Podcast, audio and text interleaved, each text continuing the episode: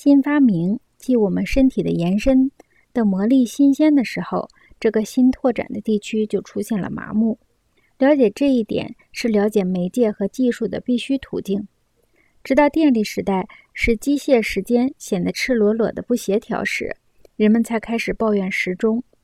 在我们这个电力世纪里，机械时间控制着的城市。看上去是梦游者和行尸走肉者汇聚的场所。艾略特的诗句《荒原》的前半部已经使这一景象广为人知。在一个被新媒介压缩为小小村落的星球上，城市本身看上去稀奇古怪，像是在古旧的形态上覆盖了一层新鲜的文化模式。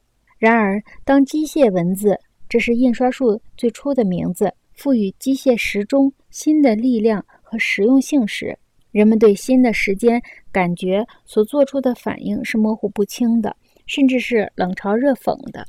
莎士比亚的十四行诗里就充满了这样的双重主题：印刷手段所赋予的万世不朽的美名，和时钟计量的日常生存的庸碌猥琐。当我数着壁上报时的字名中，见日媚的白昼坠入狰狞的夜。于是我不禁为你的朱颜焦虑。终有一天，你要加入时光的废堆。出自莎士比亚十四行诗第十二首。在《麦克白》中，莎士比亚把印刷术和机械时间这孪生技术结合起来。广为人知的《麦克白》独白，表现了麦克白世界的崩溃。明天，明天，再一个明天，一天接着一天，蹑步前进。直到最后一秒钟的时间，